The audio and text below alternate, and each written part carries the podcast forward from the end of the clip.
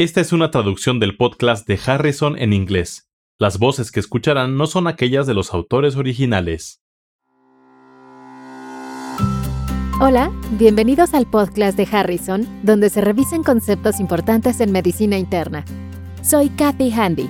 Y yo soy Charlie Wiener. Venimos de la Johns Hopkins School of Medicine. Bienvenidos al episodio 51. Varón de 69 años con disnea. Se trata de un varón de 69 años con enfermedad pulmonar obstructiva crónica que ha sido hospitalizado en tres ocasiones en el último año por exacerbación de su neumopatía.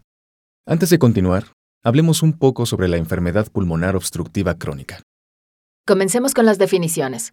La enfermedad pulmonar obstructiva crónica se define como una limitación del flujo de aire que no es completamente reversible. Los pacientes típicamente tienen bronquitis crónica, enfisema o ambas. La bronquitis crónica que se manifiesta con tos crónica y expectoración. El enfisema consiste en la destrucción de los alvéolos pulmonares. El factor de riesgo para enfermedad pulmonar obstructiva crónica es el tabaquismo. No se mencionó si el paciente era fumador. El paciente fue un fumador intensivo y dejó de fumar hace 10 años. Pero a pesar de esto, sigue tosiendo con producción de esputo. Su última espirometría medida hace unos cuantos meses mostró un volumen expiratorio forzado en un segundo con 45% del valor esperado. Se han mencionado los factores importantes. Uno tiene relación con los síntomas y el segundo con los resultados de la espirometría. Estos datos, junto con los factores de riesgo mencionados de tabaquismo intenso, en realidad permiten diagnosticar enfermedad pulmonar obstructiva crónica. Al clasificar la enfermedad con base en el volumen expiratorio forzado en un segundo, FEB1, con valor de 45%, se considera que el paciente tiene enfermedad grave de acuerdo con los criterios de Golf. Este paciente tiene una FEB1 de 70%, de forma que su diagnóstico es neumopatía obstructiva. Los criterios de Gold Cuentan con cuatro categorías de gravedad para la enfermedad pulmonar obstructiva crónica o EPOC. La enfermedad leve ocurre en pacientes con volumen expiratorio forzado en un segundo mayor de 80% del valor esperado. La enfermedad moderada ocurre en personas con FEB1 de 50 a 80% del valor esperado. La enfermedad grave con FEB1 entre 30 y 50% del valor esperado y por último, la enfermedad muy grave es clasificada como aquella con FEB1 menor de 30% del valor esperado. Entonces, ¿podemos decir que esta paciente se encuentra en el nivel 3 de los criterios de Gold, es decir, con afección grave? Así es. ¿Cómo se incluye el asma en la enfermedad pulmonar obstructiva crónica? Hasta ahora no lo hemos mencionado. Existe cierta superposición en los términos, en los fármacos utilizados y en la obstrucción respiratoria. Pero el asma debe considerarse una entidad distinta porque es una enfermedad episódica que no está relacionada directamente con el tabaquismo y difiere en la forma en que se previene y trata. Se mencionó que el paciente había sido hospitalizado en tres ocasiones por exacerbaciones de EPOC. Las exacerbaciones agudas de la enfermedad pulmonar obstructiva crónica explican por qué esta enfermedad es tan grave. Las exacerbaciones con frecuencia causan morbilidad y mortalidad. También contribuyen con más de 70% de los gastos en salud por EPOC. Asimismo, representa un problema para los sistemas de salud. Las exacerbaciones agudas se definen como empeoramiento agudo o subagudo de los síntomas respiratorios y en ocasiones puede haber afectación funcional. Los factores de riesgo para el desarrollo de exacerbaciones incluyen la gravedad de obstrucción basal del flujo de aire. Es más probable que las personas con FEB1 menor de 50% tengan más exacerbaciones agudas. Estoy seguro de que las exacerbaciones representan una gran demanda para el sistema de salud. Platícanos, Kathy, ¿qué tan grande es este problema?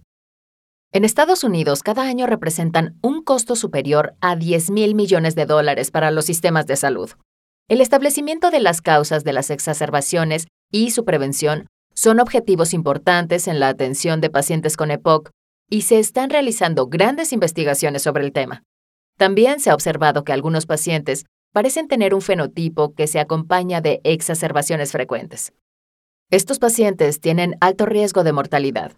Prevenir las exacerbaciones puede tener beneficios evidentes para la salud y también se acompaña de beneficios económicos. ¿Sabemos algo sobre los factores que precipitan la exacerbación típica? La mayor parte de las exacerbaciones se asocian con inflamación o infección de las vías respiratorias, por lo que es necesario buscar infecciones respiratorias bacterianas o virales. Las estrategias para prevención se han dirigido principalmente a disminuir la respuesta inflamatoria y a prevenir la infección.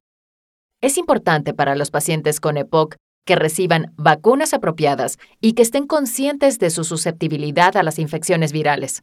Muchos pacientes con enfermedad pulmonar obstructiva crónica son ancianos y podrían ser abuelos con exposición a niños pequeños, quienes pueden portar numerosos virus respiratorios, lo que puede ser otra fuente común de infección.